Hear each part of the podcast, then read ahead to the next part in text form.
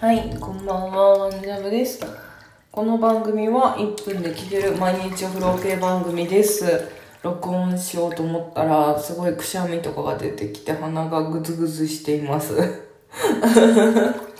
今日はね、ラジオトークの機能であるお題ガチャっていうのを引いてみまして、それについてちょっと喋っていこうかと思うんですけども、えーお題がですね、なんで小学校では足の速い男の子がモテるの？というお題でした。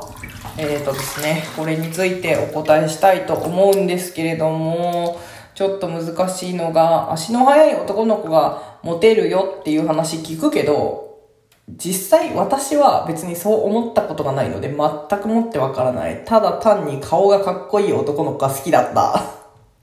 全然参考になんねえ。まあそういう人もいるってことでどうでしょうか。ダメかな